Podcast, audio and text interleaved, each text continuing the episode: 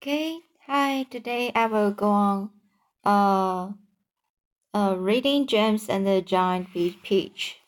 So, um, last night uh I read the about the the place where where where they are, and now the old green grasshopper said, "Uh, he doesn't know." So, but uh, he said he bet is somewhere's good. So where are they? Then now we are get started today's chapter. We are probably at the bottom of the coal mine. Coal mine. Coal mine. Okay. So the earthworm said gloomily. We suddenly went down and down and down, very suddenly at the last moment.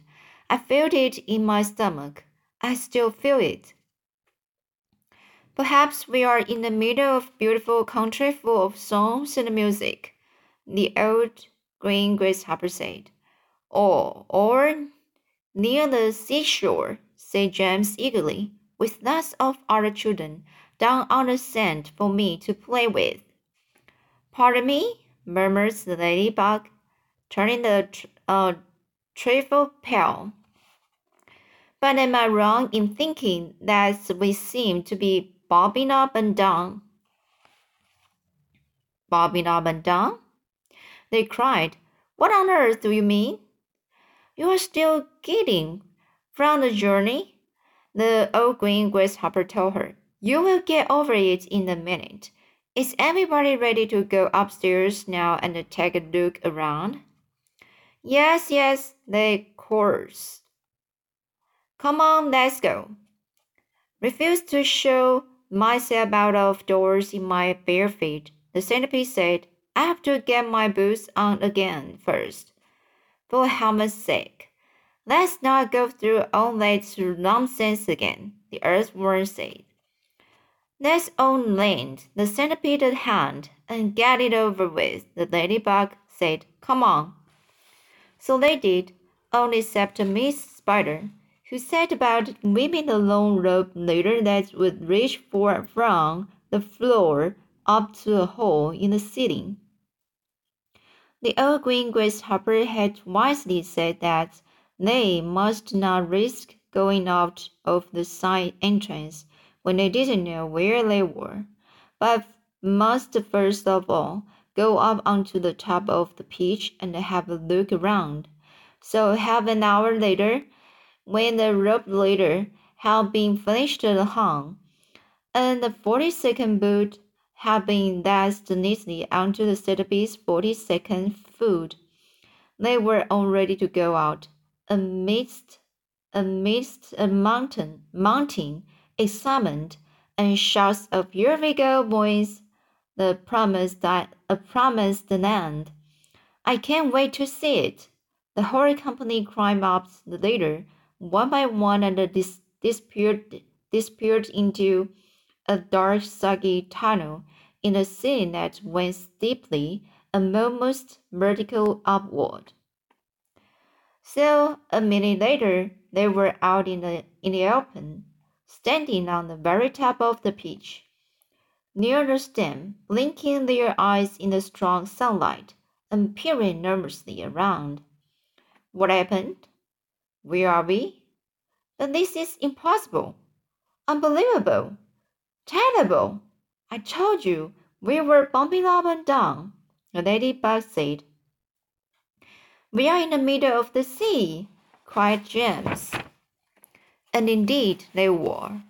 A strong current and a high wind had carried the peach so quickly away from the shore that already the land was out of sight. All around them lay the vast black ocean, deep and hungry. Little waves were bubbling against the side of the, of the.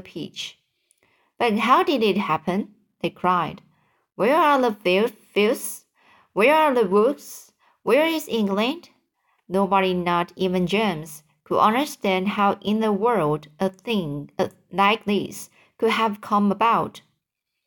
Ladies and gentlemen, the, the old green grasshopper said, trying very hard to keep the fear and the disappointment out of his voice.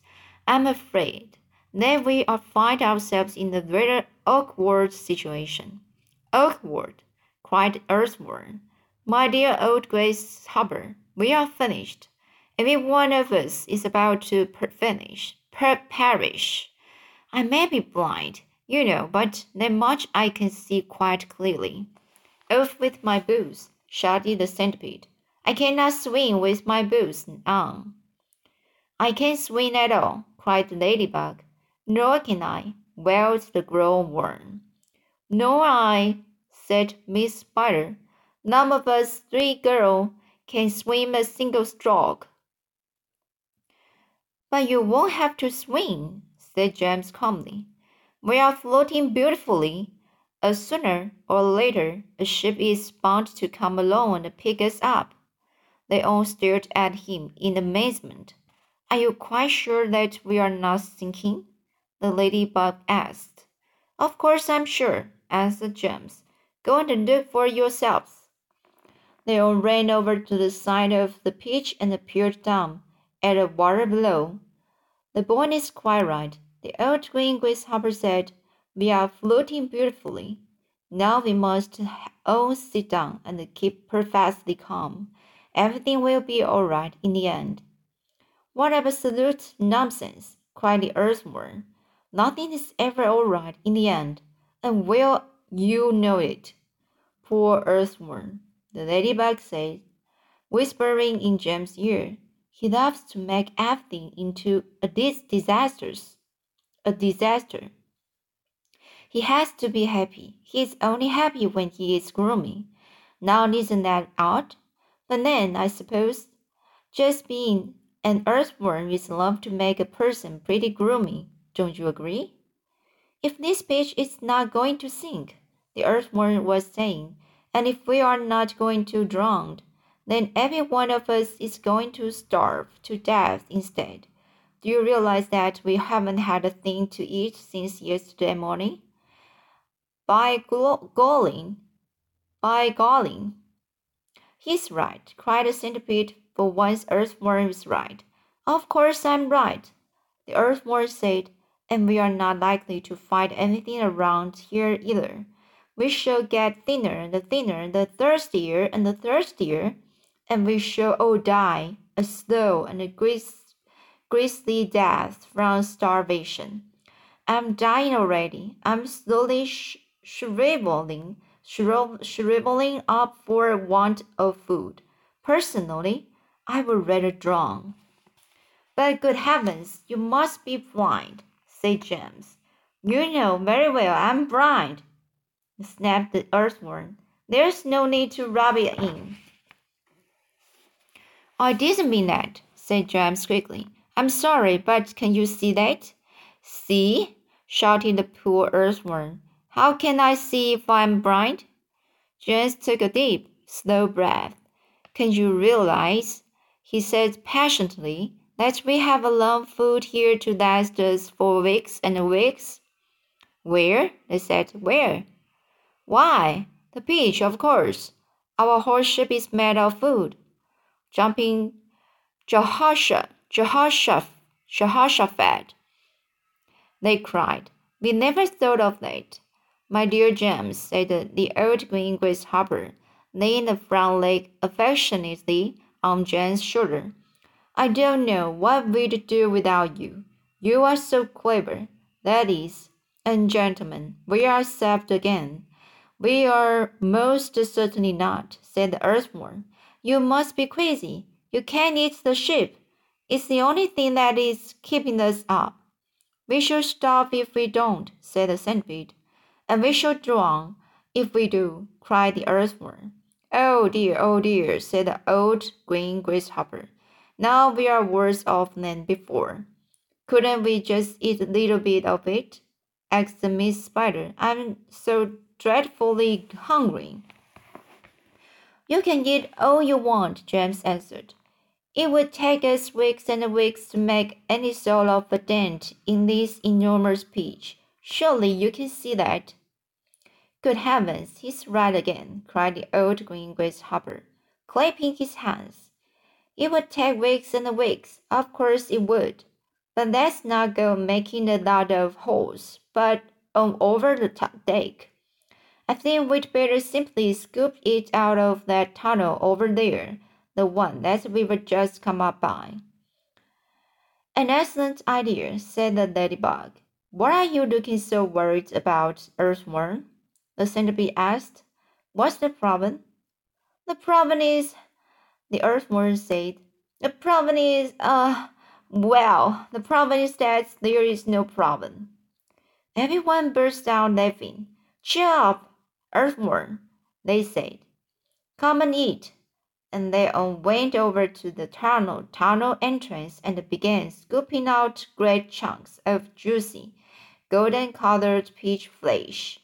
Oh, marvelous, said the centipede, stuffing it into his mouth. Delicious, said the old green grasshopper. Just fabulous, said the glowworm. Oh my, said the ladybug primly. What a heavenly taste! She looked up at James, and she smiled, and James smiled back at her. They sat down on the deck together, both of them chewing away happily. You know, James, the ladybug said, up until this moment, I have never in my life tasted anything except those tiny little green flies. They live on the rose bushes. They have a perfectly delightful flavor. But this peach is even better. Isn't it glorious? Miss Spider said, coming over to join them. Personally, I had always thought that a big, juicy coat in the wet blue bottle was the finest dinner in the world until I tasted this. What a flavor! The centipede cried. It's, it's terrific.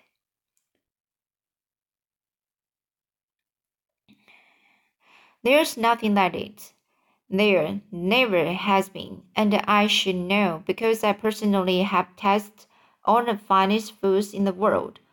Whereupon the centipede, with his mouth full of peach and with juice, juice running down all over his chin, suddenly burst into song.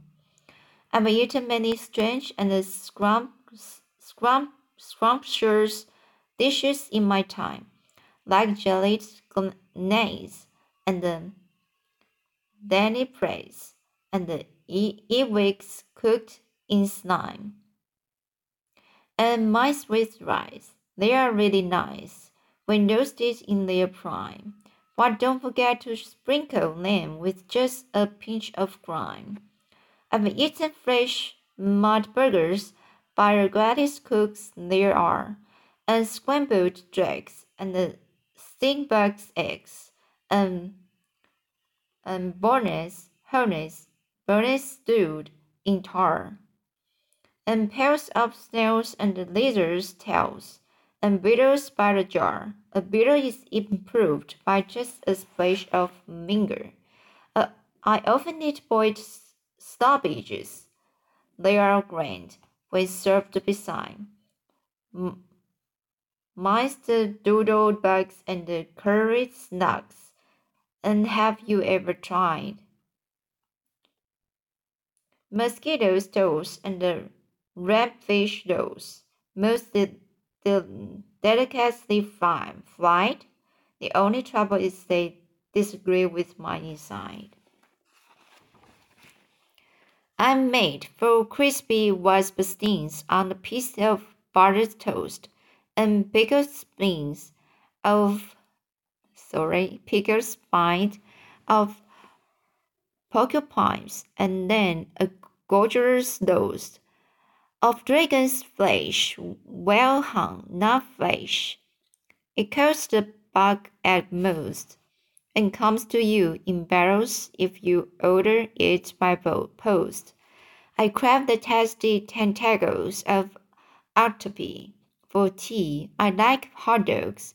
I love hot frogs, and surely you will agree. A plate of soil with engine oils, a supper recipe. Sorry, a super, a super recipe. I hardly need to mention that it's practically free. For dinner on my birthday, shall I tell you what I choose? Chose what I chose hot noodles made from poodles on the size of garden hose, and the rather smelly jelly made of armadillo's toes. The jelly is delicious, but you have to hold your nose. Now comes, the centipede declared, the burden of my speech. These foods are rare beyond compare. Some are right out of reach, but there's no doubt I'd go without a million plates of each for one small mite, one tiny bite of this fantastic peach. Everybody was feeling happy now. The sun was shining brightly out of soft blue sky, and the day was calm. The giant peach, with the sun with the sunlight glinting on its side, was like a massive golden bowl sailing upon a silver sea. So now, Duke, cried the centipede just as they were finished their meal. Look at that funny thing, black thing, gliding through the water over there. They all swung around to look. There are two of them, said Miss Spider. There are lots of them, said the ladybug. What are they? asked the earthworm, getting worried. They must be some kind of fish. So, what are they? Had, do you want to take a guess? Okay, so let me uh, keep uh, this story next time.